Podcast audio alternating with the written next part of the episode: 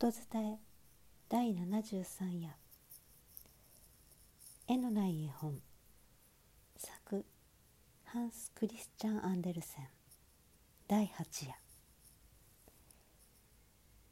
重い雲が空一面に垂れ込めて月は全く姿を現しませんでした。私は二重の寂しい思いに駆られながら私の小部屋の中に立っていつも月が輝き出てくるあたりの空を眺めていました。私の思いは広く駆け巡りました。そして毎晩あんなに美しい話を聞かせてくれたり素晴らしい絵を見せてくれたりした偉大な友達のことに思い及びました。そうです。今までにこの月の体験しなかったことがあるでしょうか？ノアの大洪水の時にもその水の上をほばしていたのです。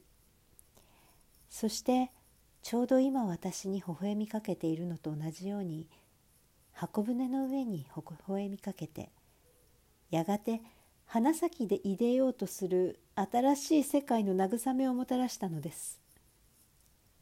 イスラエルの人民が泣き濡れてバビロンの川辺に立った時あの月は縦ごとのかかっている柳の木の間から悲しげにそれを覗いたこともあるのです。ロメオが炉台の上にのよじ登って誠の愛の接吻が天使の思いのように天へと登っていった時丸い月は暗い糸す黒い糸杉の間に半ば隠れて澄み切った空に浮かんでいたこともあるのです。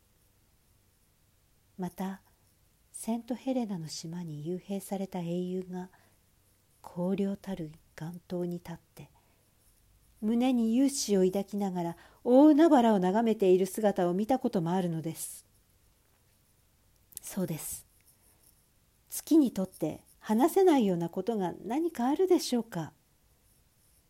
この世界の生活は月にとっては一つのおとぎ話なのです。懐かしい友よ。